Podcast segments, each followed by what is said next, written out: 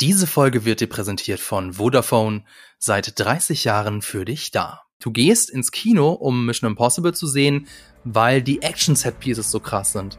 Du gehst nicht da rein, weil die Story so krass ist, sondern weil die Action dir verspricht, ich zeig dir etwas, das hast du davor noch nie gesehen. Mhm. Ich hatte die ganze Zeit das Gefühl, okay, jetzt habe ich alles schon mal gesehen. Ja, alles, auf jeden Fall.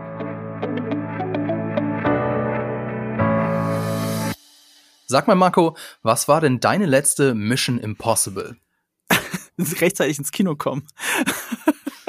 ich äh, ich habe die Presseverführung, wo ich dachte, ich bin sehr gut in der Zeit und habe noch Zeit, kurz Mittag zu essen.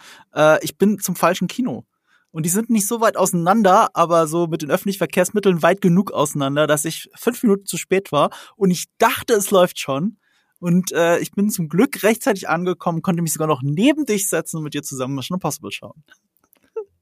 Genau. Ich war ein bisschen überrascht, dass ich dich nirgendwo sehen konnte. Dachte, naja, dann weiß nicht, hat der Marco vielleicht irgendwie für die Weltpremiere eine Einladung bekommen und so. Und dann war ich etwas überrascht, dass du äh, ein bisschen später gekommen bist. Ja, meine letzte Mission Impossible hat nämlich auch tatsächlich ein bisschen mit den öffentlichen Verkehrsmitteln zu tun. Ich war auf dem Rückweg von der Arbeit und äh, weiß nicht, das kennst du vielleicht, so den öffentlich, so mit S-Bahn und so. Du, du bist eh schon ein bisschen zu spät dran und dann rennst du so auf den Bahnsteig, steht eine S-Bahn drin und so springst gerade rein, Tür geht zu und dann fährt die S-Bahn in die falsche mhm. Richtung. So, scheiße. Da habe ich, das war dann, also bei dir war es Mission, Mission Possible, du hast es geschafft. Ich habe es dann nicht mehr geschafft, weil ich ohne zu gucken in eine S-Bahn gestiegen bin, was man nicht machen sollte, wenn es mehrere Linien auf äh, da gibt an dem Bahnhof. Das war deswegen bei mir Mission Impossible. Ja, und damit herzlich willkommen zu einer neuen Folge von Die Quadrataugen, eurem Podcast über Filme und Serien powered by Vodafone. Und wie ihr euch bestimmt schon gedacht habt, wir reden über den vorletzten Mission Impossible Film, Dead Reckoning, über die verrückten Stunts, die Stärken und vielleicht auch die Schwächen der Filmreihe und natürlich darum, wie uns der siebte Teil gefallen hat. Wie immer tun wir das zunächst spoilerfrei. Aber bevor wir das machen, erstmal ein bisschen Werbung. Ethan Hunts Schreibtischschublade ist bestimmt voll von Spionage Hightech. In euren Schubladen liegt aber bestimmt das ein oder andere drin, was weg kann, wie zum Beispiel alte Handys. Rund 200 Millionen ausrangierte Mobilgeräte sollen laut Digitalverband Bitkom in den Schubladen und Schränken deutscher Haushalte liegen und mit ihnen viele wertvolle Ressourcen, die ungenutzt bleiben. Für den Umwelt- und Klimaschutz ist es wichtiger denn je, Smartphones und deren Materialien weiter im Kreislauf zu halten, anstatt immer wieder neue, knapper werdende Ressourcen abzubauen. Deswegen könnt ihr euer altes Smartphone in Zahlung geben, Vodafone lässt es dann aufarbeiten, damit es weiter genutzt werden kann. Gut für euren Geldbeutel, noch besser für die Umwelt. Mehr Infos zu diesem exklusiven Service für Vodafone-KundInnen findet ihr in den Show Notes aus der Werbung zu Mission Impossible.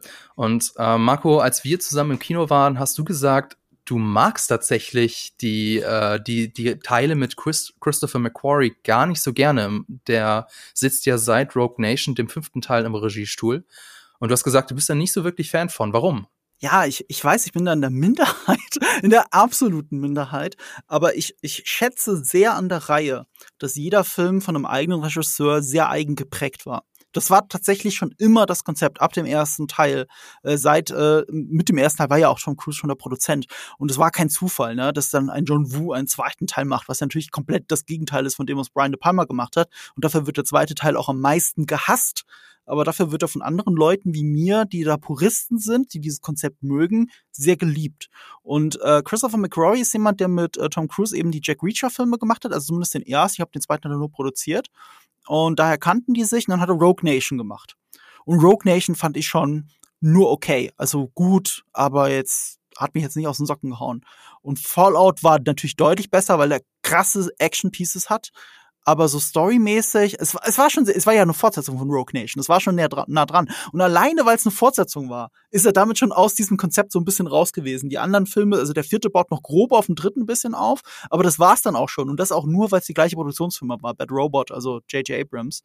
Ähm, ich mochte dieses Konzept und das ist seit Christopher McRoy nicht mehr da und dadurch sind die Filme so ein bisschen gleichförmiger geworden. Im Guten wie im Schlechten. Weil wer Fallout mag, oder liebt. Und das sind viele. Und das ist der beliebteste Mission Impossible von allen. Ähm, bei mir halt nicht. Und wer diesen liebt, der wird auch mit dem siebten sehr zufrieden sein, weil er mit allen Christopher McQuarrie-Filmen zufrieden ist. Und deswegen hört da nicht auf mich. Wenn ihr mehr so tickt wie ich, dann wisst ihr, was ich meine. Also ich finde, Fallout ist stärker, gerade wenn es um Bösewicht geht. Rogue Nation ist kurzweiliger und Dead Reckoning ist okay. Aber okay heißt halt in diesen, bei diesen sieben Filmen bei mir ganz weit unten tatsächlich. Ja, genau. Mir geht's ein bisschen ähnlich. Ich muss nämlich sagen, ich verwechsel zum Beispiel den vierten und fünften Teil. Also ich kann dir nicht, also erstmal kann ich dir grundsätzlich eigentlich nie wirklich sagen, worum geht's eigentlich in den einzelnen Teilen.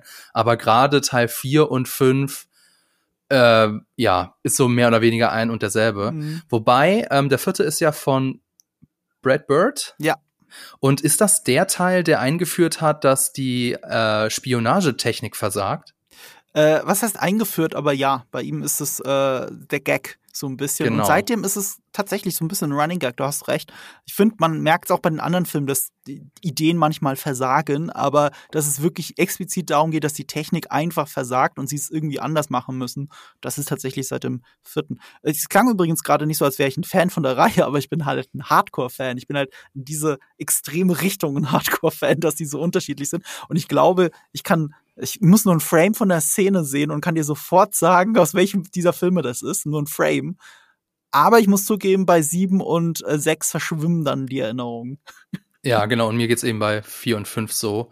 Äh, die ersten drei Teile sind halt noch ganz klar voneinander getrennt, auch von, von dem Stil her. Und selbst wenn man den zweiten Teil von John Woo nicht mag, aber also es ist erstmal halt also super 2000er mit Limp Bizkit mhm. als als Theme Song und dann die ganze Motorrad-Action, die ist vielleicht nicht so überkandidelt wie jetzt die zum Beispiel aus Fallout oder jetzt hier aus Dead Reckoning.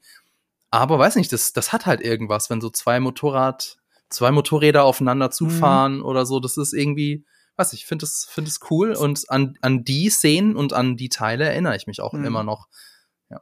Das ist auch diese John Woo Bildsprache dann, die da. Es ist alles abenteuerlich und romantisiert und fast schon philosophisch, auch wenn es so einfach ist in der Aussage. Also zum Beispiel, der Bösewicht fährt in, sowohl in Face Off als in Mission Impossible 2 und wegen Face Off gibt es Mission Impossible 2. Äh, in Face Off das rote Schnellboot und hier ist es das rote Motorrad und der hält das schwarze Motorrad oder das schwarze Schnellboot. Mhm. Es ist einfach, es ist die gleiche Bildsprache und alles. Und, und dafür liebe ich tatsächlich Mission Impossible 2. Wenn man das akzeptiert, dass es kein normaler Spionagefilm ist. Und, und weißt du was? Es ist der einzige Film von allen Mission Impossible Filmen, in dem Ethan Hunt einen Auftrag kriegt und ihn einfach ausführt. es ist der einzige Film, in dem er nicht Rogue geht. Weißt du, das muss man Dead Reckoning lassen. er weiß, wie doof das ist, dass er jedes Mal Rogue geht. Dass sie, also erstens heißt der erste McQuarrie-Film auch noch Rogue Nation.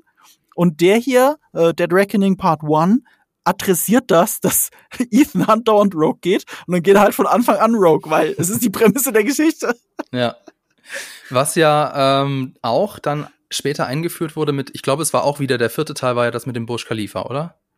Äh, erste vierte, ja. Ja, genau. Das, da wurde das ja zum ersten Mal so wirklich, dass äh, Tom Cruise, also davor hat er natürlich auch schon seine Stunts selber gemacht. Seit dem ersten Teil hat er ja seine Stunts selber gemacht. Aber dass das wirklich so auch Teil des Marketings wurde. Mhm. Also diese over-the-top Stunts, wo Tom Cruise wirklich im Mittelpunkt war und wo sie ganz klar gesagt haben, schaut her, wir haben das alles mhm. in echt gedreht. Weil zum Beispiel. Ich, ich würde sagen, das stimmt nicht. Das ist Mission Impossible 2 schon. Da gibt's ganz ja, aber, viel Behind Scenes. Okay, aber bei Teil 3 zum Beispiel gibt es Szenen, die haben sie vor Greenscreen gedreht. Ja, das wundert mich. Nicht. Und das, das würden sie jetzt, also klar ja. gibt's auch jetzt im aktuellen Teil gibt's natürlich immer noch Szenen, die vor Greenscreen gedreht wurden. Aber so die großen Action- Szenen, die großen Set-Pieces, mhm. wie jetzt eben im Dead Reckoning, kein Spoiler, weil ist im Trailer drin, wo er da vom, mit dem Motorrad über, über äh, in den Abgrund reinspringt. Mhm. Das haben sie on Location gedreht. Da gibt's keinen Greenscreen, das meine ich damit. Mhm. Und das ist auch halt dann ab dem vierten Teil ähm, so wirklich Teil des Ganzen geworden und auch Teil des Appeals. Also wir gehen in diese Filme rein, um uns eben anzugucken, was sich Tom Cruise und Christopher McQuarrie jetzt wieder hab, haben einfallen ja. lassen, wie sie das Leben von Tom Cruise auf den, aufs Spiel setzen. Und ich würde sagen, dann fangen wir doch mal an, über Dead Reckoning zu sprechen. Mhm. Ähm, jetzt erstmal spoilerfrei, also ähm, wenn ihr den Film noch nicht geguckt habt, das macht jetzt aktuell noch nichts. Ich würde sagen, wir sprechen jetzt erstmal darum, wie uns der Film eigentlich gefallen hat und dann später gehen wir dann noch ins Detail. Und deswegen ja, gleich Frage an dich. Wie hat dir denn, denn der Film gefallen? Äh, wie gesagt, meine Einordnung ist ja ganz unten, was aber immer noch okay ist. Weil ich mag halt alle Mission Impossible Filme. Ich mag auch die, die ich nicht so super geil finde. Ich glaube, in meinem Ranking ist nur Rogue Nation, äh, nee, nicht noch schlechter, aber Rogue Nation ist halt knapp drüber und dann äh, kommt da schon Fallout. Und damit bin ich eine Ausnahme. Ja, aber ich wirklich, so die ersten vier, die gehören für mich auf ein Podest gestellt. Also ich, ich finde sogar noch den vierten, hat auch noch so, man merkt, dass diese Umschiftung zu Bad Robot, zu der Produktionsfirma, davon statten ging ähm, mit dem dritten zusammen. Das merkt man bei dem vierten ganz stark, im Guten wie im Schlechten. Aber der ist halt auch an manchen Stellen sau spannend. Also wenn es um den Kreml geht zum Beispiel, das sind Sachen, die vergesse ich nicht wieder. Und äh, ja, irgendwie, ich, diese Stunt-Sachen alleine reißen es bei mir einfach nicht. Vor allem nicht, wenn jeder einzelne Stunt, den sie abfeiern, streng genommen in der Filmgeschichte schon passiert ist. Das ist nichts Neues. Nichts davon ist neu. Ich, ich finde ja. das sogar ein bisschen übertrieben, dass sie dieses Marketing-Video machen mit dem Motorradstunt und drüber schreiben The biggest stunt in Cinema History. Und das weißt du noch besser als ich. Da gibt's ganz andere Stunts in der Filmgeschichte. Die Frage ist nur, wer macht sie? Wenn wir nur auf Hauptdarsteller gucken, dann sage ich nur Buster Keaton. Und da würde mir Tom Cruise recht geben, dass Buster Keaton krasser ist als Tom Cruise, weil Buster Keaton also sein Leben wirklich aufs Spiel gesetzt hat für, für, für einen kleinen Filmmoment. Und, äh, und, und heutzutage hast du halt tausend Absicherungen, auch wenn immer noch Tom Cruise sein Leben riskiert. Ich habe riesen Respekt davor. Ich will das gar nicht runterreden. Es ist nur nicht der krasseste Stunt in der Filmgeschichte. Es ist vor allem nicht der krasseste Stunt in der Filmgeschichte, wenn das 1995 in GoldenEye auch schon passiert ist. Da ist auch der Stuntman mit einem Motorrad, die, die hat einen Base-Jump gemacht, um ein Flugzeug hinterher zu hechten. Es war halt nicht Pierce Brosnan. Das ist der Unterschied. Es war nicht Pierce Brosnan, hier ist es halt Tom Cruise. Das ist der Unterschied, sonst nicht. Und noch davor in Der Spion, der mich liebte. Das war kein Motorrad, da waren es Skier, das mit den aber Skiern, das, ja. da ist der, der Stuntman auch in einen Abgrund gesprungen und das sah fast noch spektakulärer aus, aber da reden wir gleich drüber. Ja, ja du hast es angesprochen, ähm, eventuell arbeite ich an einem Video für Giga TV Mac über die Stunts in Mission Impossible und ob Mission Impossible 7 tatsächlich den größten Filmstunt der Filmgeschichte hat. Äh, es ist leider noch nicht fertig, aber ähm, ihr dürft euch freuen, das wird bestimmt ziemlich cool. Ja, du hast schon angesprochen, ähm, was auch mich an dem Film sehr gestört hat. Und vielleicht, weiß nicht, vielleicht liegt es daran, dass ich ein bisschen übersättigt bin von den Blockbustern, dass ich jetzt irgendwie in diesem Kinosommer in besonders vielen Blockbustern war. Ich weiß es nicht. Aber irgendwie verkörpert der Film für mich auch so alles, was mit Blockbustern aktuell schief läuft. Weil ich habe irgendwie das Gefühl, ich habe alles schon mal gesehen, wie du schon gesagt hast. Du kannst ja auch mal so, also konkret sagen, zum Beispiel die Verfolgungsjagd in Rom. Mhm. Die hat es in diesem Jahr auch schon gegeben, nämlich in Fast X. Da haben sie sich auch eine Verfolgungsjagd in Rom geliefert. Dann auch wieder nichts Neues, die weibliche Figur, die erst gegen den Helden arbeitet und dann mit ihm. Gibt's bestimmt auch noch andere Beispiele, aber das ist exakt so wie in Indiana Jones und das Rad des Schicksals. Dann Showdown während einer Party haben wir in John Wick gesehen, Kampf auf einem Zug, auch wieder in Indiana Jones, in Skyfall.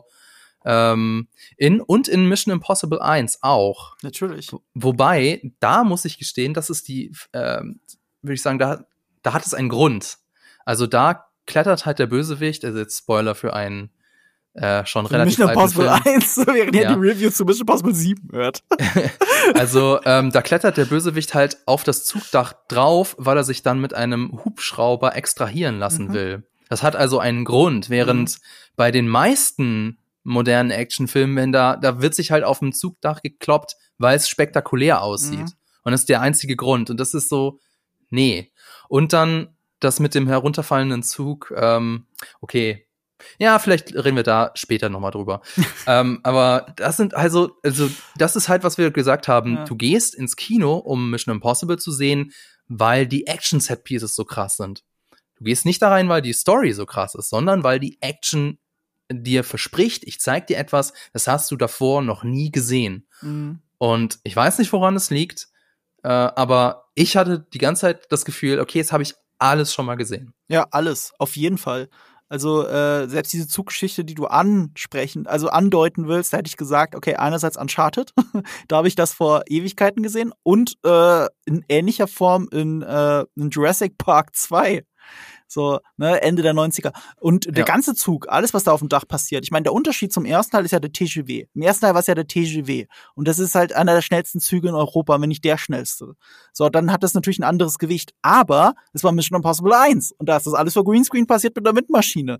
Und äh, es war immer noch krass, dass sich der Superstar da mit so einem Windkanal so sich, also sich so dranhängt. Aber es war halt nicht der TGW, der da rumgerast ist. Das wäre ja liebens, das wäre ja verrückt gewesen. Jetzt 20 Jahre später, über 20 Jahre später, ähm, gehen wir hin und machen das halt auf einer Dampflokomotive, Dampflokomotive, was halt das alles ein bisschen einfacher macht. Ne? Aber auch das habe ich gesehen, also im Buster, äh, Buster Keaton Film tatsächlich, aber in einem Spionagekontext halt ein Octopussy 1983 James Bond. Und das war auch ein gefährlicher Stunt damals. Da hat sich der, der Stuntman von Roger Moore hat sich dabei das Bein so kompliziert gebrochen, dass er sechs Monate im Krankenhaus war. Weil sie die Strecke nicht richtig abgesucht haben und da irgendwo noch so ein Betonpfeiler war, wo ein Bein dran geknallt ist, während er am Zug ging. So Krass. wie jetzt Tom Cruise. Also ich, ich, ich will das ja nicht in Abrede stellen, dass es krasse Stunts sind und dass es krass ist, dass es der Hauptdarsteller macht, der ja mittlerweile in vielen Stuntbelangen, zum Beispiel beim Stuntfahren, erfahrener ist als die meisten echten Stuntfahrer. Oder reinen Stuntfahrer, so rum. Also der kann das natürlich. Ähm, da- das Ding ist halt, das kann mich ja alles nicht beeindrucken, wenn ich das im Film schon in echt gesehen habe. Und, äh, und wirklich neu ist daran nichts, das ist das Gesamtpaket, das ist der Thrill. Der Typ, den du kennst, macht das, nicht ein unbekannter Stuntman, der, dessen Gesicht man möglichst versucht zu kaschieren. Hallo, hier ist Fabian aus der Zukunft. Denn leider war unser Podcast eine Mission Impossible, da bei mir im Haus Stro der Strom und das Internet ausgefallen ist. Wenn ich mich jetzt also ein bisschen anders anhöre, dann liegt es daran, dass wir den Podcast an einem anderen Tag weiterführen mussten. Ja, du hast eben, Marco, du hast eben über die Action-Szenen gesprochen. Ähm, aber wir wollen jetzt nicht nur über den, äh, darüber lästern, dass wir eben die Action-Szenen schon woanders gesehen haben, denn ähm, klar, irgendwie letztlich ist alles schon mal da gewesen, aber äh, trotzdem können ja die Action-Szenen gut sein. Und deswegen wollte ich mal fragen, welche Action-Szene hat dir denn am besten gefallen im siebten Teil? Möglichst im ohne Spoiler. Ich, ich beim siebten fällt es mir echt schwer. Am prägnantesten ist das ein Motorrad, aber ich finde, das geht im Film halt unter. Ich finde das Behind the Scenes viel interessanter und Mhm. beeindruckender, als, als wie es dann wirklich im Film rüberkommt. Ähm, es ist so ein bisschen das Problem ist, ich finde die ersten 15 Minuten am besten in diesem Film und die haben keinen Stunt von, von Ethan Hunt.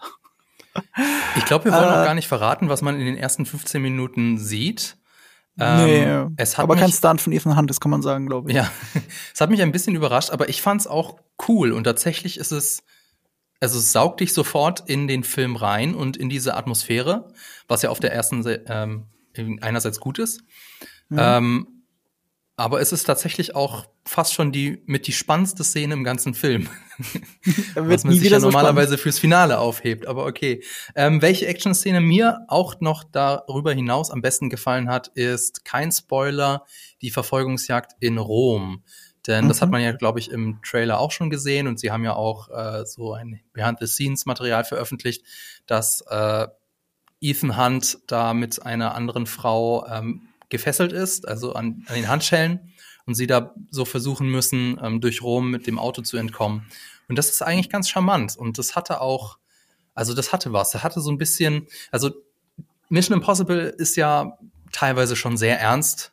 Mhm. Und da hat es aber so was leichtfüßiges, hat mich so ein bisschen Mhm. an, an so Jackie Chan ähm, Slapstick erinnert teilweise. Und das war, weiß ich, es gibt bestimmt Leute, die mögen das nicht, die finden das doof, weil das nicht zu der, der Gravitas passt. Aber äh, in der Szene fand ich es eigentlich ganz nett. Es hatte, hatte viele lustige Ideen und viele nette Einfälle. Sie ging nur zu lang, die Szene. Also, das war so generell einer meiner Kritikpunkte an dem Film, dass die Action- Action-Szenen schon cool sind. Sie gehen nur alle viel zu lang und irgendwann habe ich mich dran satt gesehen. also ähm, die haben auf jeden Fall Chemie, Haley Atwell und Tom Cruise. Man sieht, warum sie ein Paar geworden sind und jetzt vielleicht auch nicht mehr. Nee, das sieht man nicht, warum nicht mehr, aber äh, sie sind es halt nicht mehr. Ähm, ich dachte, wenn du nach einem Stunt fragst, meinst du einen speziellen Stunt und nicht eine ganze Action-Szene, weil das sind ja tausend Stunts quasi in dieser Szene. Nee, ich meinte schon eine ne? Action-Szene. So, ein- so ein Action-Set-Piece. Ah, selbst da, dass, dass ich überhaupt nachdenken muss. Bei jedem anderen Mission Impossible Film käme mir sofort Weißt du, ich könnte sofort mit dem Finger schnipsen und könnte dir sofort sagen. Und bei dem, ich glaube, am ersten mochte ich das auch irgendwie auf dem Zug, weil das auch so schön echt war und so. Es war nichts, was ich nicht schon gesehen hätte, aber irgendwie mag ich das so ein bisschen, wenn Sachen mit Zügen passieren. Ähm, aber sehr inspiriert von Octopussy 1983 und von Uncharted 2, wenn man das gespielt hat. Also das Beeindruckendste an dieser Action-Szene, das Beeindruckendste daran, und dann würde ich vielleicht diesen Stunt nennen, ist halt aus Uncharted 2 geklaut, aber es ist gut gemacht. Über das äh, Highlight des Films, den Motorradsprung, reden wir dann später im Spoiler-Part, würde ich sagen. Ähm, ich, wir haben jetzt noch gar nicht über die Story vom siebten Teil geredet. Ist jetzt, glaube ich, auch nicht so überraschend, denn für die Story sind die Mission Impossible-Teile nun wirklich nicht bekannt. Aber vielleicht wollen wir darüber auch noch ein bisschen reden, denn es geht ähm, tatsächlich, ja, schön tagesaktuell über die Bedrohung durch eine KI, eine Super-KI, die alles kann und alles hacken kann. Ähm, wir haben schon ein bisschen drüber geredet oder du hast mir schon ein bisschen was dazu erzählt, dass dich das nicht ganz überzeugt hat, beziehungsweise du fandest es ein bisschen albern. Warum? Ja, weil, also man merkt, dass die gar nicht wissen, wie KIs funktionieren. Das merkst du diesem ganzen, diesem merkst du jedem Dialog an. Es wird dann immer ganz pathetisch über Truth, also über die Wahrheit gesprochen, die KI, die die Wahrheit kontrolliert und die überall rein kann. Wir müssen jetzt alles auf Papier ausdrucken und äh, ich meine, KI als Thema ist ein aktuelles Thema. Überraschend aktuell, weil der Film wurde ja geschrieben, bevor es in der breiten Gesellschaft ein Thema war. Muss man ja dem Film jetzt auch mal lassen, dass die das so schön vorhergesehen haben, dass das ein großes Thema sein wird. Ähm, aber du merkst, dass sie nicht wissen, wie KI wirklich funktioniert, was eine KI eigentlich ist. Äh, es wird pathetisch drumherum gesprochen. Und wenn ihr euch wirklich für KIs interessiert, und in den meisten Fällen ist es, es geht gar nicht um KI, sondern es geht um Machine Learning, ähm, würde ich den Podcast Mensch und KI empfehlen.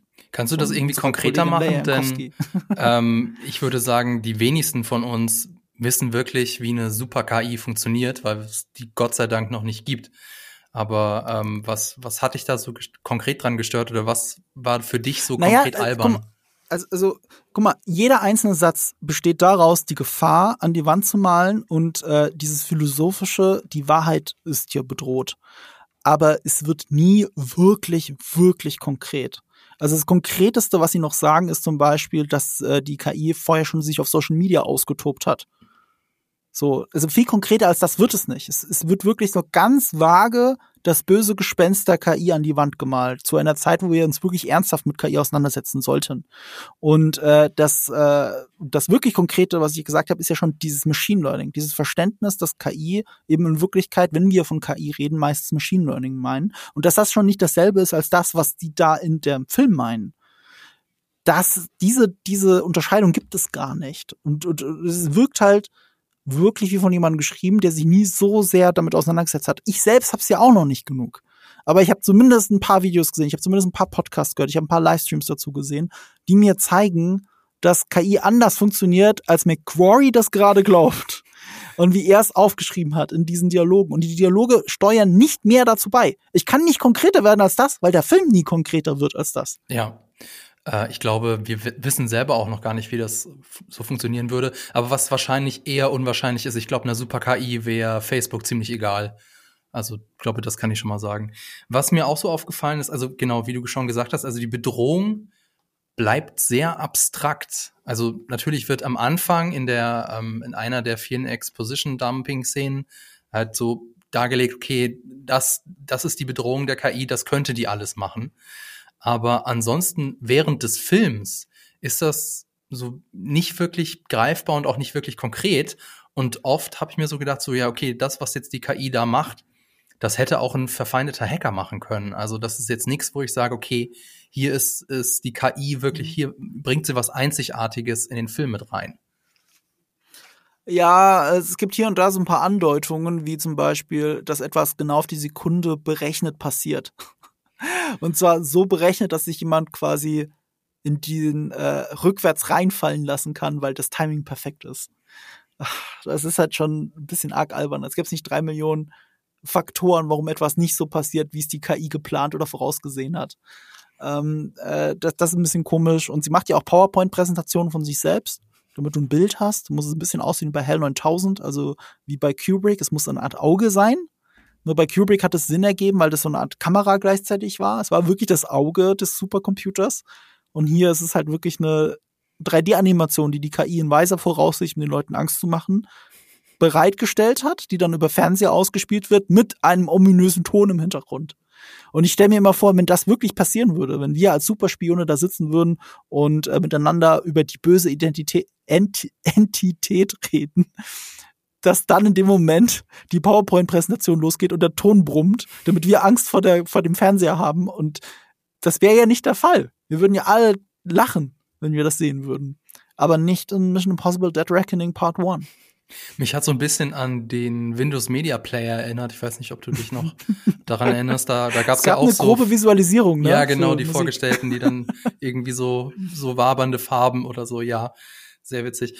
Ähm, nun, es gibt ja nicht nur die Entität, sondern sie hat sich ja auch einen Menschen ausgesucht, der dann ja weil alles kann die KI offensichtlich doch nicht. Sie braucht dann doch irgendwie die Handlanger, die dann ähm, ja durch Türen gehen oder keine Ahnung was machen. Und ähm, ja, den fand ich ganz okay. Also es wird hier, wie das ja auch oft gemacht wird, wie zum Beispiel auch bei James Bond, bei Spectre zum Beispiel, wird hier eine Verknüpfung zu der Vergangenheit des Helden herbeigeführt. Mhm. Ah, weiß nicht. Wirkte das auf dich überzeugend? Hast du gesagt, ja, die haben eine Vergangenheit, die, die hassen sich?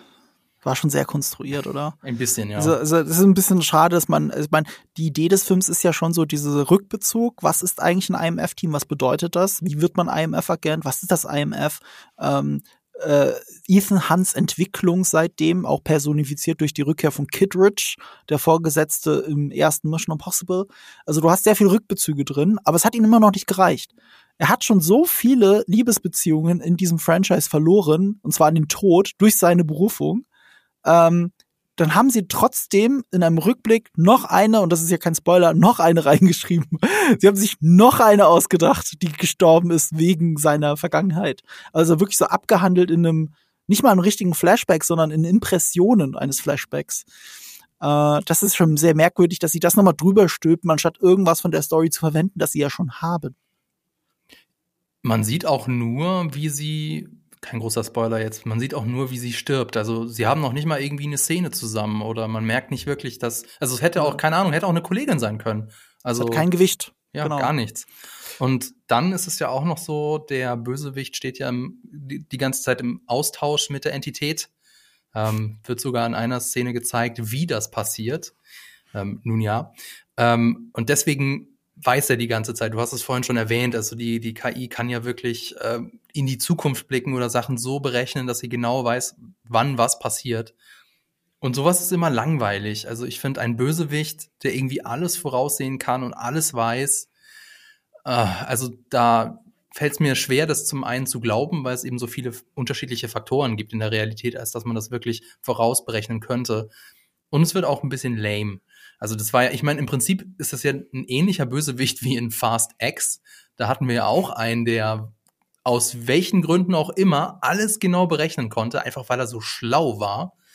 Und ähm, ja, wenn man jetzt schon, also ein Bösewicht aus Fast X, wenn er ähnlich ist wie, wie in, in Mission Impossible, ich weiß nicht, ob das die beste, das beste Franchise ist, wo man sich was abgucken möchte. Naja, äh, über eine Figur haben wir jetzt noch gar nicht so viel geredet, die jetzt neu mit dabei ist, nämlich die Figur von Grace. Und ähm, also ich fand, die hat mich so ein bisschen an Helen aus Indie 5 erinnert. Also sie funktioniert ja ähnlich. Sie ist zu Beginn ein, ähm, ja, eine Figur, die, ähm, ich glaube, sie sind beide auch Diebinnen. Also sie klauen was, die, etwas, das der, die Hauptfigur will. Sie stehen der Hauptfigur für einen gewissen Teil des Films im Weg und später werden sie dann zu einer Verbündeten. Ähm, ich muss aber gestehen, Grace hat hier für mich besser funktioniert als Helen aus Indie 5, weil Mhm. ihr nämlich an, also es gibt so eine Stelle im Film, auch again, ich wiederhole mich, kein Spoiler, ist ja klar, dass sie, man sieht ja später, dass sie noch, äh, äh, in den Trailern sieht man ja, dass sie dann später auch noch wichtig ist für den Film. Also weil sie dann natürlich sich irgendwann, ähm, wird sie vor die Wahl gestellt, ob sie mitmacht oder ob sie aussteigt. Und ähm, hier gibt es zumindest mal einen kurzen Moment, wo diese Figur in sich geht und ähm, ja auch mal so rekapituliert, was sie eigentlich gemacht hat oder was sie angestellt hat. Und diesen Moment kommt zum Beispiel fehlt völlig in, in die fünf. Das hat mich auch ein bisschen gestört. Und hier wird der Figur zumindest so, so ein kleiner Moment geschenkt, wo sie mal innehalten kann. Das fand ich eigentlich ganz nett. Du guckst skeptisch. Nee, ich habe mir gerade überlegt, ob wir, wir tanzen jetzt so viel drum rum und sagen immer, es ist kein Spoiler, es ist kein Spoiler. Man muss auch mal dazu sagen, es ist Mission Impossible. Ich könnte euch die ganze Handlung verraten, es ist kein Spoiler. Es wird euch, aber sollten wir vielleicht in einen Spoiler-Part gehen? Das ist jetzt auch genau die Stelle in meinem Skript, beziehungsweise in meiner ähm, in meiner Übersicht, in, äh, wo, wo ich jetzt übergehen würde zum Spoiler-Part. Insofern, Perfekt. dann machen wir das doch einfach. Falls ihr Mission Impossible Dead Reckoning Part 1, was für ein Filmtitel, noch nicht gesehen habt, dann müsst ihr jetzt leider Pause machen, ins Kino gehen und danach wiederkommen. Ansonsten ist das jetzt eure Spoilerwarnung. Spoiler, Spoiler. Und jetzt geht's los. Ähm, ja, dann glaube ich, können wir ja mal über, über Grace wenn wir da schon mit äh, angefangen haben, über Grace reden. Also in ähm, das fand ich eben relativ gut, weil es gibt eine, also eine Figur stirbt ja und sie gibt sich dann die Schuld deswegen. Und das fand ich eigentlich ganz nett, dass hier mal diese, die Figur, die ja sonst die, unseren Helden und Helden sonst nur auf den Füßen rumgetanzt ist, die wirklich nervig war, also absichtlich nervig war, und ähm, diese jetzt so ein bisschen in sich geht, das fand ich ganz cool. Wobei, wenn ich sie jetzt mal vergleiche mit der Figur von Henry Cavill aus Fallout, jetzt muss ich gerade nachgucken in meinem Skript, wie hieß denn der nochmal? Also John Lark war der Codename und ich glaube August Walker. August Walker, genau. Ähm, da muss ich gestehen, in dem Vergleich fand ich allerdings Henry Cavill cooler. Ähm, als wer jetzt Gabriel, als Grace. Oder? Als Grace. Also weil sie, sie sind ja Als beide. Sidekick quasi, ah, okay. Ja, weil sie sind ja eigentlich beide, haben sie ja eine vergleichbare Figur. Ähm, nur genau andersrum. Also August Walker ist zu Beginn so als Sidekick an der Seite von Ethan mhm. und wird dann später im Film zum Bösewicht. Hier ist es andersrum. Hier ist sie, also sie ist nicht die Bösewichtin, aber sie, sie steht dem Protagonistin schon ein bisschen im Weg und später wird sie dann zur Verbündeten zum Love Interest auch, muss man dazu sagen, zum eindeutigen Love Interest, auch wenn es unausgesprochen bleibt. Mhm. Ähm, ich finde schon, ich würde sie eher vergleichen mit Ilsa Faust. Also mhm. gerade wenn du Rogue Nation betrachtest, Fallout auch noch ein bisschen, dann ist sie dramaturgisch eigentlich ziemlich ähnlich. Also äh, eine, Konkurri eine Konkurrenz quasi, also Ilsa Faust als MI6-Agentin und er als IMF-Agent waren quasi Konkurrenten, mussten sich zusammenraufen und schaffen es dann zusammen das ist halt äh, sehr ähnlich. Und das weiß der Film. Und weil der Film das weiß, guckt er, dass sie nicht so viel gemeinsame Szenen haben, sondern dass sie sich quasi ablösen, so den Staffelstab übergeben mit dem Tod von Ilsa Faust. Und das fand ich schon ein bisschen merkwürdig, weil das eine Love Interest stirbt, damit das andere Raum bekommt. Im selben Film noch. Es ist äh, komisch. Da hätte man ja theoretisch auch was draus machen können, so eine, so eine Art Dreiecksbeziehung beziehungsweise ein Dreiecksverhältnis. Ja, oder überhaupt das nicht äh, so rumfetichieren, fetischisieren, äh, fetischisieren.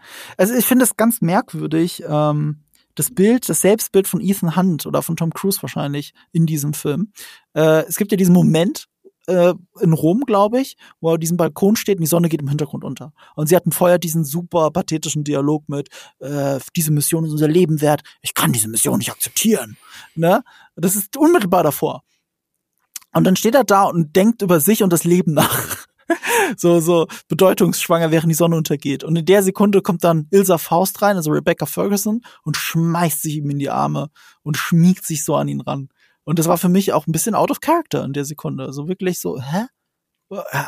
Ich meine, klar, also da war was zwischen den beiden auf einer platonischen Ebene, vor allem in Rock Nation und unausgesprochen, aber definitiv da in Fallout. Aber hier legen sie es dann einfach hin mit, dass sie sich halt ihm so an die Schulter so dran schmiegt. Und unmittelbar danach stirbt sie ja quasi. Mhm. So, also sie übergibt ja wirklich einen Staffelstab an die nächste Frau, die dann das nächste Love Interest ist. Und das finde ich eine ganz komische Selbstdarstellung von Tom Cruise in diesem Film. Also die Charakterzeichnung oder generell die Figurenzeichnung ist ja jetzt keine große Stärke von Mission Impossible, muss man schon mal so sagen. Und es gibt ja diese Szene, die habe ich vorhin im spoilerfreien Part versucht zu umschreiben, wo sie eben vor die Wahl gestellt wird, ähm, macht sie mit beim, beim Team oder macht sie nicht mit. Und ähm, ich also diese Wahl verstehe ich nicht, beziehungsweise ich verstehe nicht, ich verstehe, ich kann ihre Entscheidung nicht nachvollziehen, weil ich sie als Figur nicht verstehe oder nicht kenne. Sie ist halt so, so ein Abziehbild, so ein, so ein, so ein Stereotyp. Sie ist jetzt keine wirkliche richtige Figur. So ein bisschen wird sie charakterisiert. Ich glaube, von Ethan Hunt. Er liest so ein bisschen vor, was er ähm, aus sie, über sie herausgefunden hat. Aber so wirklich eine, eine dreidimensionale Figur ist sie ja gar nicht. Und insofern fieber ich jetzt auch nicht so wirklich mit, wenn es jetzt darum geht, oh, wird sie sich jetzt dem Team anschließen oder nicht? Ist mir eigentlich egal. Also, ja, aber du weißt auch, was passieren wird, oder? Ja, natürlich. Weiß ich äh, genau, das ist ja nicht spannend. Oh, ob sie sich anschließen wird. Natürlich schließt sie sich an. Das ist so. Es, der Film inszeniert das, als wäre es spannend, ne? dass sie wirklich überlegen muss, ob sie jetzt den, ob sie jetzt den Geldbetrag annimmt oder nicht. Ich hätte eine Zwischenlösung, nimmst den Geldbetrag an und arbeitest trotzdem beim IMF. wäre vielleicht eine Win-Win-Situation für alle. Nee, also, also du weißt, was ich meine. Es ist ganz äh, komisch. Und was ich vorhin noch mal äh, sagen wollte mit dem August Walker, äh, der hat dann ja zumindestens im Finale halt die Funktion, dass er ein, ein Widersacher, ein eben, mhm. mehr oder weniger ebenbürtiger Widersacher ist ja. zu Ethan Hunt, während sie, ihre einzige Funktion ist ja, nun, wir brauchen eine Frau für die Mission, weil wir brauchen jemanden, der äh, Vanessa Kirbys Figur, ähm, also in Stand-in sein kann, wer sie, wer sie nachmachen kann. Das ist ihre eigene, einzige Funktion. Darüber hinaus hat sie keine wirklichen ähm, Fähigkeiten und sie wird auch, erinnerst du dich, sie wird ganz zum Schluss dann auch noch mal zur, zur Lokomotive vorgeschickt. Halt die mhm. mal an und sie, ja, das hätten sie schenken können, weil sie schafft es nicht. Mhm. Und also sie wirkt ein bisschen fehl am Platz. Und okay. denke ich mir so, okay, wenn du jetzt einfach irgendwie währenddessen aus dem Zug rausgesprungen wärst, hättest Ethan wahrscheinlich einfacher gehabt. Und deswegen, sie wirkt so ein bisschen wie ein Fremdkörper drin. Sie hat so noch nicht richtig ihren, oder, sie, oder die, die Drehbuchautoren haben noch nicht wirklich eine Funktion für diese Figur gefunden. Ja, absolut. Ich meine, wenn ihre Funktion darin besteht, das zu tun, was Ilsa Faust hätte tun sollen, aber Ilsa Faust ist ja wegen ihr gestorben, um sie zu retten. Also sie ersetzt wirklich nur Rebecca Ferguson. Das ist ihre einzige dramaturgische Funktion. Im Moment. Das kann sich ja mit dem zweiten Teil auch noch mal schön erweitern. Und ich muss auch sagen, ich finde, die zwei haben eine tolle Chemie. Das, das ist nicht das Problem. Also ähm, äh, Haley Atwell und äh, Tom Cruise, zumindest vor der Kamera. Ähm, Rebecca Ferguson fand ich auch toll. Das war wirklich nie das Problem. Ich finde, man hätte mit ihrer Figur vielleicht mehr erzählen können. Äh, aber dadurch hast du halt eine sehr naive, neue Figur, die mit dem Ganzen, ich meine, wir haben drumherum so viel Spionage-Pathos. Und du schmeißt jetzt eine Figur wie so ein Schneeball in die Hölle, die, ähm, äh, die, die schmeißt eine Figur rein, die das alles nicht kennt. Die so ein bisschen den fragenden Zuschauer mimt und so ein Stellvertreter für dich ist. Insofern ist es natürlich verständlich, warum die Figur drin ist. Damit es nicht noch aufgeladener ist alles, sondern so ein bisschen Menschlichkeit wieder reinkommt. Ja, jetzt ähm, könnte man natürlich sagen, ja, mein Gott, Charakterzeichnung, ja, Logik. ist doch egal. Es ist ein Mission Impossible Film, da ist das alles nicht wichtig. Und ich habe da ein, ein Video entdeckt von dem sehr geschätzten YouTuber Patrick H. Willems. Das heißt mhm. A Celebration of Vibes Movies. Ich weiß nicht, ob du das gesehen hast. Da mhm, geht es zwar eigentlich um Tenet, aber ich finde, es passt auch sehr gut zu den Mission Impossible Filmen. Und die Aussage des Videos ist, auch wenn ein Film für dich keinen Sinn ergibt, wenn die Charaktermotivationen unklar sind, wenn der MacGuffin bescheuert ist, wenn du die Dialoge nicht verstehst, egal, just vibe with it. Auf Deutsch, lass dich einfach treiben. Und so Vibes-Filme sind, wenn ähm, heldenhafte Figuren Gefahren überwinden und dabei besonders stylisch aussehen. Wichtige mhm. Elemente sind zum Beispiel Glamour, also schicke Kostüme und Fahrzeuge, teure Locations, ähm, Spektakel, muss ich mhm. eigentlich nicht weiter erklären, und Momentum, also die Figuren sind ständig unterwegs, ständig in Bewegung, haben ein klares Ziel, oft auch gegen die Zeit. Und solche Vibes-Filme bieten eben puren Eskapismus. Beispiele sind ähm, zum Beispiel, ähm, ja genau, Beispiele sind zum Beispiel, Beispiele sind Miami, Miami Vice, Tenet, mhm. James Bond natürlich mhm. und eben auch Mission Impossible. Und da wollte ich dich mal fragen, kannst du, kannst du mit diesem Begriff Vibes-Film irgendwas anfangen? Oder ist das sowas, was dich so, ja, so kann man das, so kann man so die Mission Impossible Filme zusammenfassen. Es ist einfach purer Eskapismus, es ist einfach ein Erlebnis im Kino. Den höre ich zum ersten Mal, den Begriff Vibes-Filme, aber ähm, das erklärt ganz gut, warum ich halt einen Film wie Mission Impossible 2 ja mag, aber den nicht. Also den nicht so sehr. Ich finde ihn ja immer noch okay, aber den mag ich nicht so sehr, weil er sich ja sehr ernst nimmt. Mission Impossible 2 nimmt sich für mich nicht so ernst.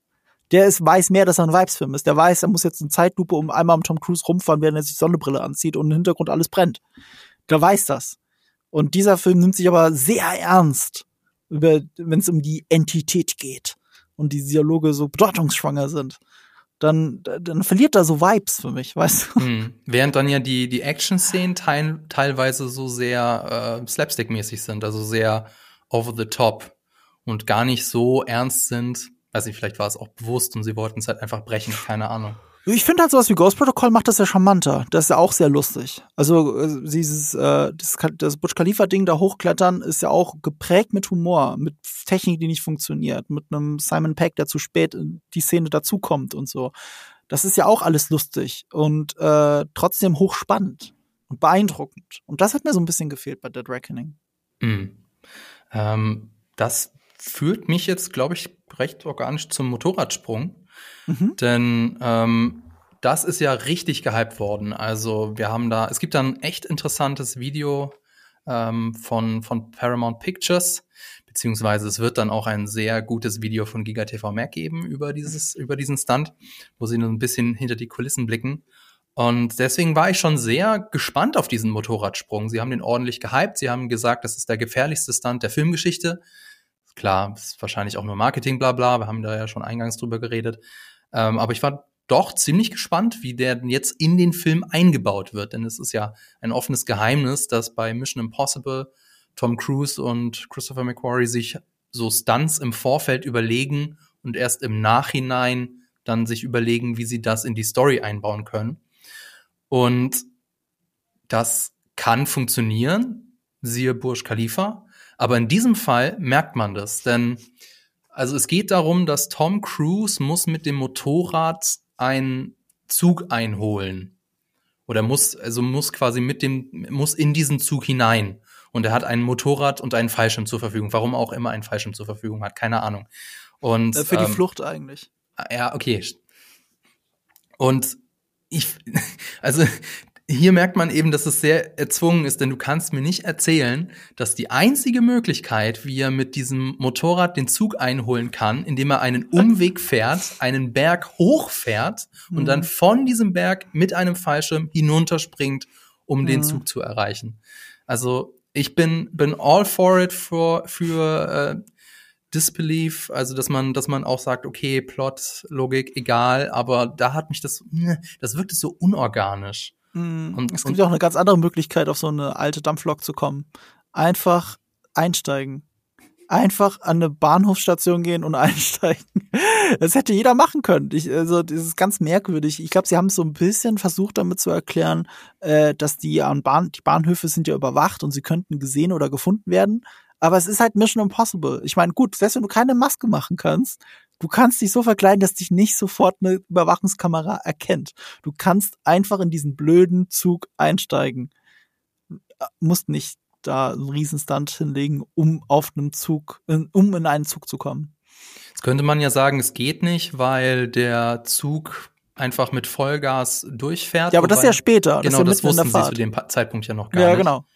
Ähm, ja, das ein, also das ist die die Einarbeitung in den Film wirkt irgendwie nicht ganz glaubwürdig. Und dann ist mir noch negativ aufgefallen, also der Stunt an sich ist auch nicht so schön inszeniert oder mhm. ähm, das pure Material, also das, was man dann in dem Marketing wirklich sieht, das reine Behind-the-Scenes-Footage mhm. wirkt tatsächlich beeindruckender als das, was letztlich im Film gelandet ist, was ja schon irgendwie ein Kunststück ist. Ja, es ist ein bisschen komisch kaputt geschnitten. Also im, im Marketingmaterial siehst du ja wirklich, wie er abspringt mit dem Motorrad, vom Motorrad abspringt. Entschuldigung, das ist gest so gestikuliert, dass ich gegen das Mikro gekommen bin. Ähm, und die Kamera bleibt schon drauf und dann zieht er den Fallschirm. Und das ist schon spannend. Das ist auch spannend inszeniert, diesem Marketingmaterial. Im Film selbst segelt aber erst noch ein bisschen weiter, bevor er endlich den Fallschirm zieht. Also gibt es einen Schnitt.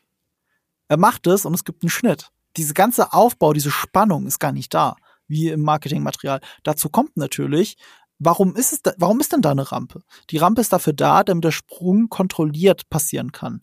Damit das immer gleich ist, du immer die gleiche Geschwindigkeiten fahren musst und auch ja nicht irgendwie falsch über den Stein fährst, dann legt er sich hin. So, deswegen muss da eine Rampe sein. Aber im Film ist da ja natürlich keine Rampe. Also legen sie digital Gebirge darunter. Und dadurch, dass sie das digital drüberlegen über das, über das echte Material, sieht es fake aus. Auf einmal sieht der echte, beeindruckende Stunt aus dem Featurette komplett fake aus im Film, weil der Boden fake ist.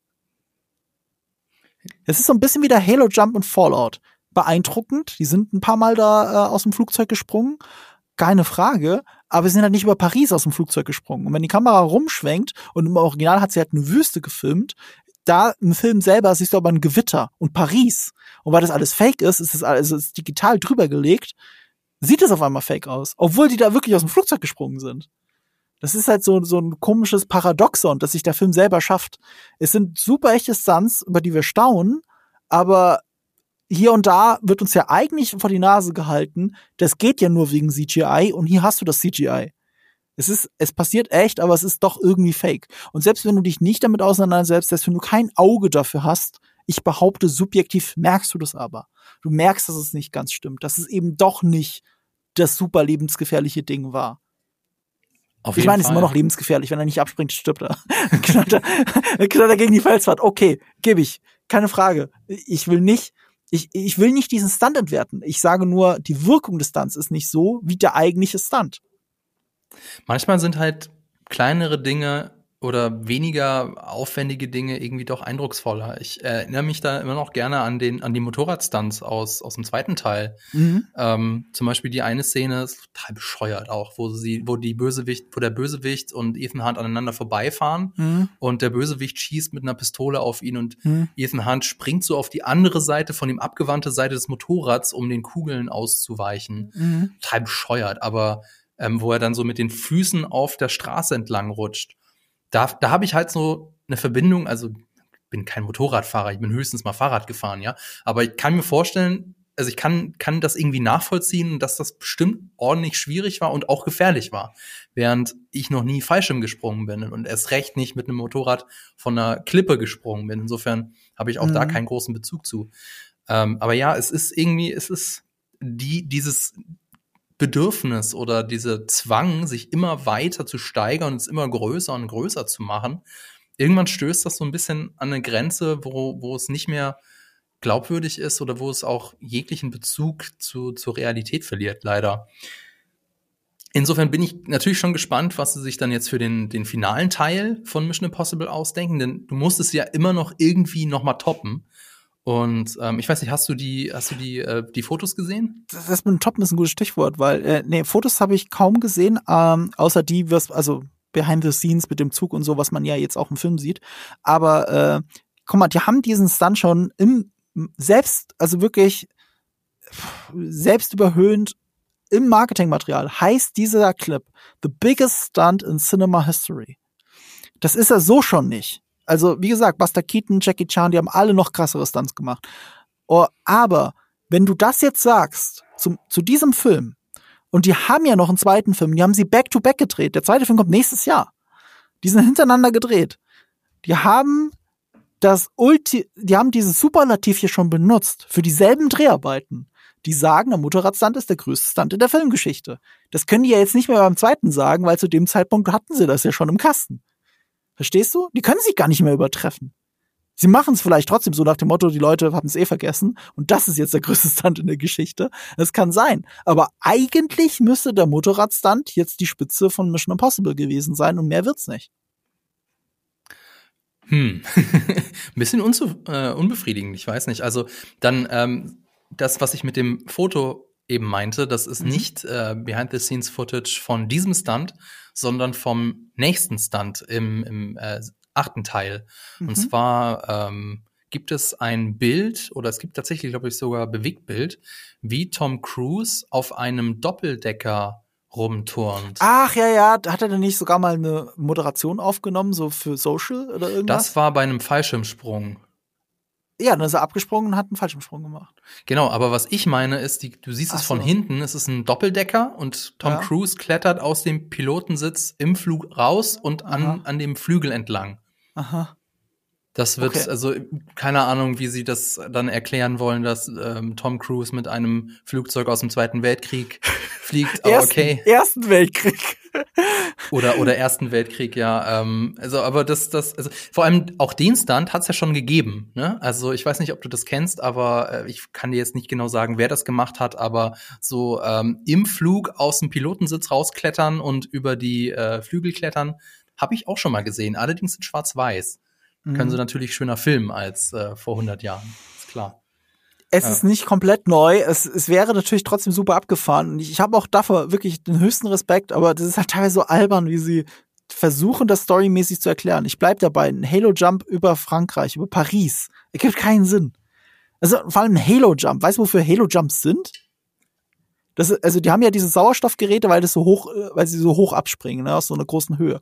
Und die, die Idee bei einem Halo Jump ist, dass du sehr spät, so spät wie nur möglich, den Fallschirm ziehst, damit du nicht vom Radar erfasst wirst oder gesehen wirst von den Leuten. Das machst du natürlich, das hat das Militär natürlich erfunden, um im feindlichen Gebiet zu landen als Fallschirmspringer. Warum sollte man das über Paris tun? In, in der EU, ist, ich meine, Paris ist es ein Diktatorenstaat, habe ich irgendwas verpasst? Ich meine, gut, vielleicht heutzutage müsste man das über Paris tun, jetzt gerade. Ich habe keine Ahnung. Es gibt keinen Grund, vor allem sie machen es von Rammstein aus. Ich komme aus der Gegend. Die hätten auch in ein schnelles Auto steigen können, einfach rüberfahren. Das wäre ähnlich schnell gewesen mit dieser ganzen Nummer, die sie da machen. Das ist wirklich crazy, was sie für Ideen haben ähm, oder sich ausdenken müssen, damit es überhaupt irgendeinen Sinn ergibt, das, was du, was du da gerade siehst in der Tom Cruise Stunt Show. Ja, die große Tom Cruise Stunt Show, das ist der Untertitel zu der Mission Impossible Reihe.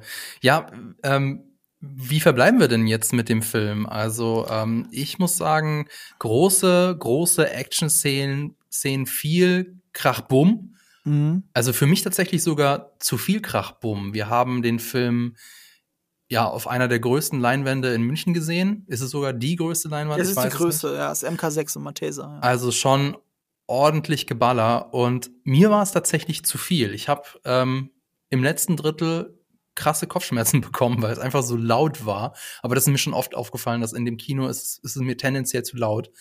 Und auch generell waren die Action- Action-Szenen für mich ein Ticken zu lang, so dass ich dann irgendwann dachte, so, okay, mir reicht's jetzt, es wird mir zu viel. Das heißt, ich konnte mich gar nicht so äh, drauf einlassen. Ich konnte gar nicht so in den Film einsinken und die Action-Szenen genießen tatsächlich.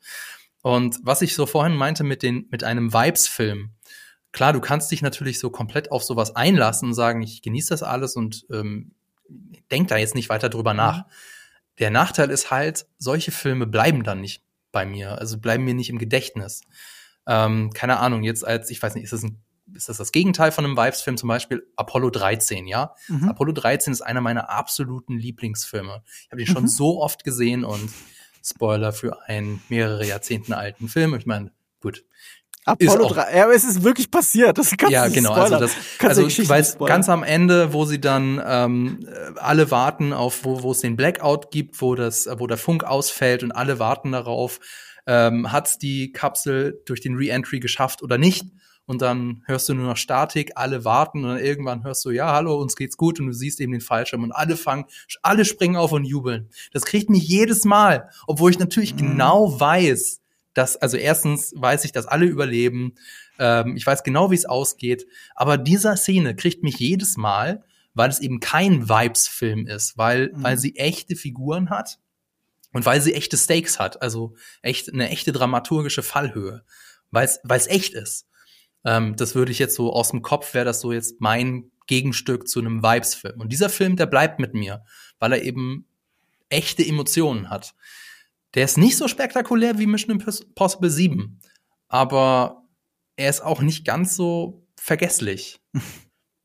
hat wenig echte Emotionen, also wenig echte Charaktermomente. Ist immer sehr, es bleibt in diesem Pathetischen, wirklich so über Leben und Tod und die Entität. So, und, und das schadet dem Film eher. Also ich, ich, mo- die haben so viele Rückbezüge da drin zum ersten Teil, ne, mit dem Zug und so und mit Kittredge und die, äh, wer ist Ethan Hunt als Person eigentlich? Ähm, die Frage zumindest, nicht unbedingt die Antwort. Und im ersten Teil, das ist ja trotzdem ein spannender Spionage-Thriller. Und wenn dann diese super abgefahrene und in dem Fall wirklich unrealistische Szene und auch nicht realistisch gefilmt war, Greenscreen und so weiter, aber wenn er bei dem TGW, wenn er vom TGW auf den Hubschrauber springt und dann den Kaugummi faltet und sagt Red Side, Green Side und klebt das so dran und jagt Jean Reno und John Voight zum Teufel, wird von der Explosion noch auf den TGW geschleudert und hält sich fest. Fake as fuck. Nicht so geil, was das McCrory und Cruz heute machen, was Stunts angeht. Gar keine Frage. Aber das ist ein Hero-Moment. Das bleibt hängen. Da setzt die Musik im richtigen Moment ein. Da kommt das Theme in dem Moment, wo er so auf die Kufen klettert dieses Hubschraubers und dann faltet er einfach diesen Kaugummi genauso, wie es ihn äh, sein Freund Emilio Estevez am Anfang des Films erklärt hat. Und das ist geil. So, und für sowas liebe ich Mission Impossible. Und hier ist es halt, es gibt so, es gibt so einen Moment in diesem Film gar nicht. Es gibt nichts davon. Und das Theme wird oft eingespielt, aber es, es, es fehlt so dieses letzte, das Mission Impossible Theme ist so geil. Wenn du das im richtigen Moment einsetzt, ist es einfach Gänsehaut. Selbst in einem Mission Impossible 2, selbst wenn du Mission Impossible 2 hast, muss man zugeben, es ist schon es ist zumindest dieses Vibes, dieses, dieses heroisch übertönte, wann Hans Zimmer da mit der E-Gitarre reinknallt und wenn er dann mit dem Motorrad echt durch, Brenn, durch, durch Flammen einfach durchfährt. Das ist halt, das ist Mission Impossible. Und sowas fehlt mir halt in diesem Film. Ja. Und damit ist er okay. Ähm, aber für mich auch der schlechteste irgendwie. Ich wüsste nicht, welcher schlechter sein soll als, oder weniger beeindruckend sein soll es ist dann ja auch noch Part 1 von Part 2, also Teil 1 von Teil 2. Das mhm. heißt, es hat ja noch nicht mal irgendwie eine schöne, ähm, ja, ein schönes Ende, ein schönes Finale. Ähm, sie, es, es, endet wenigstens nicht auf einem fiesen Cliffhanger. Das habe ich ja mhm. so ein bisschen befürchtet, dass sie also wortwörtlich mit einem Cliffhanger enden. Mhm. So ist es nicht. Es ist so, dass sie, sie kommen noch mit, mit heiler Haut davon und der Bösewicht halt auch. Ähm, und man weiß sogar, in welche Richtung es jetzt weitergeht. Das ist ja okay. Ähm, ja, vielleicht ist es auch so ein bisschen, dass es so, so, so sich nicht ganz rund anfühlt oder dass sie sich vielleicht auch ein bisschen zurückhalten, weil sie eben wissen, okay, wir müssen noch, ein, noch einen zweiten Teil machen. Und da muss ja auch noch irgendwas kommen, da, da muss halt der, ähm, der Bösewicht sein Fett wegkriegen und deswegen können wir das noch nicht in diesem Teil machen. Vielleicht, ich weiß es nicht. Ähm, bist du auf den zweiten Teil gespannt? Äh, ich bin halt Fan der Reihe, deswegen werde ich natürlich gucken, aber gespannt ist das falsche Wort. Ich finde, der Film tut ja auch nicht so viel dafür, dass du gespannt bist. Oh mein Gott, wie geht es weiter mit der Entität? Und wird am Ende die Welt gerettet? Äh, ja, natürlich. Und äh, oh wow, ich habe eher sogar ein bisschen Angst, weil ähm, so Sachen wie Gabriel als Bösewicht, als Handlanger der Identität oder die Personifikation, das ist jetzt kein Bösewicht, auf den ich mich freue, wo ich gespannt bin, den will ich ja wiedersehen. Das wäre der erste wiederkehrende Bösewicht in dem Franchise. Und ausgerechnet das ist der, von dem ich am wenigsten mehr sehen möchte. Also ich weiß nicht, wie es dir da geht. Ich, ich weiß gar nicht, wer Lamer sein soll. Hendrix vielleicht, aber der war, wurde wenigstens von Michael Nyquist gespielt und hat halt, ähm, äh, wie soll ich sagen, er benutzt, äh, er benutzt Masken selber. Er ist der bessere IMF-Agent quasi, wenn er den Kreml infiltriert, als der IMF selbst. Dafür kann ich ihn schon wieder wertschätzen als Bösewicht, obwohl er schon vorher einer der schwächsten Bösewichte der Reihe war. Philipp Seymour Hoffman war der Scene-Stealer überhaupt. Auf einem Niveau mit äh, Gerd Fröber als äh, Goldfinger. Ähm, ich meine, selbst so ein Ambrose, der ja einfach nur ein wütender Anti-Ethan Hunt war, so der Gegenentwurf. selbst der bleibt mir mehr im Gedächtnis als äh, Gabriel. Also da, weiß ich nicht. Da tut sich der Film keinen Gefallen. Mit einem viel stärkeren Bösewicht als Gabriel, da wäre ich ja wirklich gespannt, wie sie ihn besiegen. Bei Infinity War hattest du Thanos. So. Thanos hat gewonnen, Thanos geht und denkst, what the fuck? Dann willst du wenigstens wissen, wie es weitergeht. Aber so, so, ich weiß nicht, dieser Film ist nicht so. Und dabei hat ja Gabriel Isa Faust getötet. Also, aber es hat macht auch nichts mit mir. Ich bin jetzt nicht ja. so, dass ich sage, Rache, Rache, Vergeltung für Isa Faust. Nö, es ist, ist halt passiert. Ne? Ja. Ist passiert. Ja. Und vor allem ist es passiert, weil äh, Ethan Hunt nicht schnell genug da war. Der nicht weil schnell alle, genug gerannt, gerannt Er ist nicht schnell genug gerannt. Das Ding ist halt, weil alle Frauen, die in diesen Filmen sterben, sterben, weil Tom Cruise versagt hat oder Ethan Hunt versagt hat. Das ist so eine wichtige Message oder nicht wichtig. Es ist eine Message, die da so mit drin schwimmt, dass jede Frau, egal wie badass sie ist, egal was sie alles kann, sie ist eine MI6 Superagentin, Rebecca Ferguson als Ilsa Faust, trotzdem ist sie davon abhängig, dass Tom Cruise rechtzeitig hinrennt, um ihr das Leben zu retten. Und das gilt für jede Frauenfigur in diesem Franchise, dass sie davon abhängig sind, dass Tom Cruise sie rettet. Und das finde ich immer so ein bisschen merkwürdig. Nächstes Mal vielleicht doch noch eine Pistole mitnehmen. Dann muss man nicht sich auf einen Messerkampf einlassen. Man hätte den ganzen Plot damit kaputt machen können, wenn die Leute bewaffnet gewesen wären. also, also, ich meine, beim TGW haben sie es damit so ein bisschen erklärt, als äh, was ja auch keinen Sinn ergibt, ähm, als würden die Leute dich kontrollieren. Also, weil hier äh, Jim Phelps hat ja die Waffe versteckt im Koffer, im Koffer rumgetragen als Teile des Koffers, das baut man so zusammen. Damit suggerierst du ja, es gibt eine Art Kontrolle für den TGW, wenn du ihn besteigst, dass du nicht mit einer Waffe einsteigst. Ich bin noch nicht mit dem TGW durch den Ärmelkanal gefahren. Ich kann mir aber nicht vorstellen, dass es so ist. Es ist ja kein Flugzeug. Deswegen bitte korrigiert mich, wenn ich was Falsches sage. Aber das war zumindest die Prämisse. Aber bei dem Orient Express, betrieben von einer Dampflokomotive, da kann ich mir nicht vorstellen, dass die Sicherheitsmaßnahmen so krass sind, dass keiner bewaffnet hingeht. Why?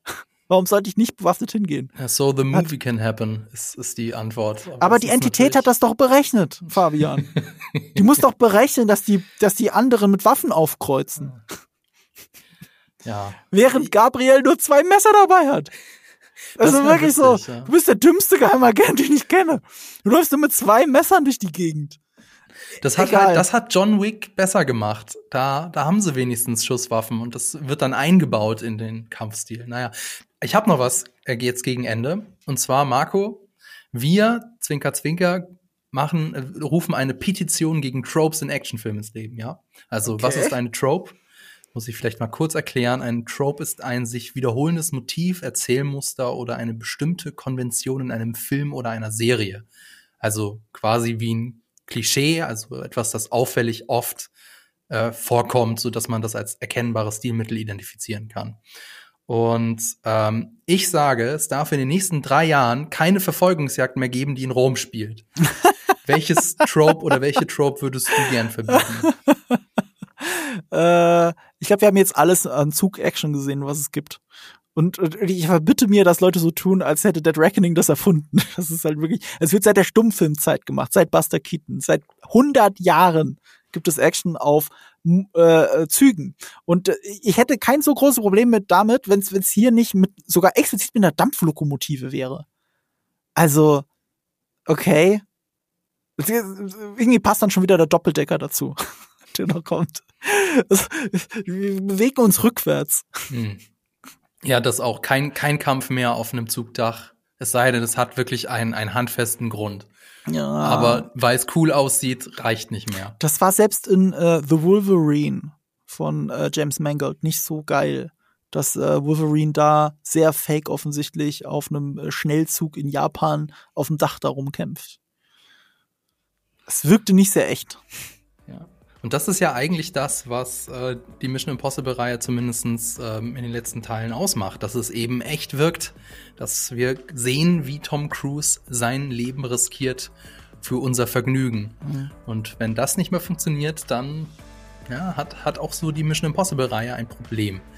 Ja, aber ich würde sagen, das war's für diese Folge. Ich hoffe, es hat euch gefallen. Lasst uns doch einen Kommentar da, schreibt uns eine Rezension bei Apple Podcast oder folgt uns bei Spotify. Vielen Dank fürs Zuhören. Danke an dich, Marco, und an das Team im Hintergrund und natürlich an Vodafone. Bis zum nächsten Mal.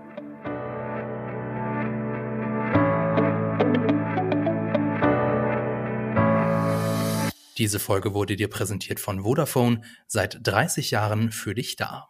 Die Quadrataugen ist ein Podcast, der im Auftrag von Vodafone von Jellyfish Germany produziert wird. Die Moderatorinnen und Moderatoren sind Fabian Douglas und Lisa Oppermann. Regie Ron Harupa, Produktion Laura Samide. Und wenn ihr jetzt noch nicht genug habt, dann schaut auf unseren YouTube-Kanal GigaTV Mac vorbei oder auf unsere Webseite. Die Links dazu findet ihr in den Show Notes.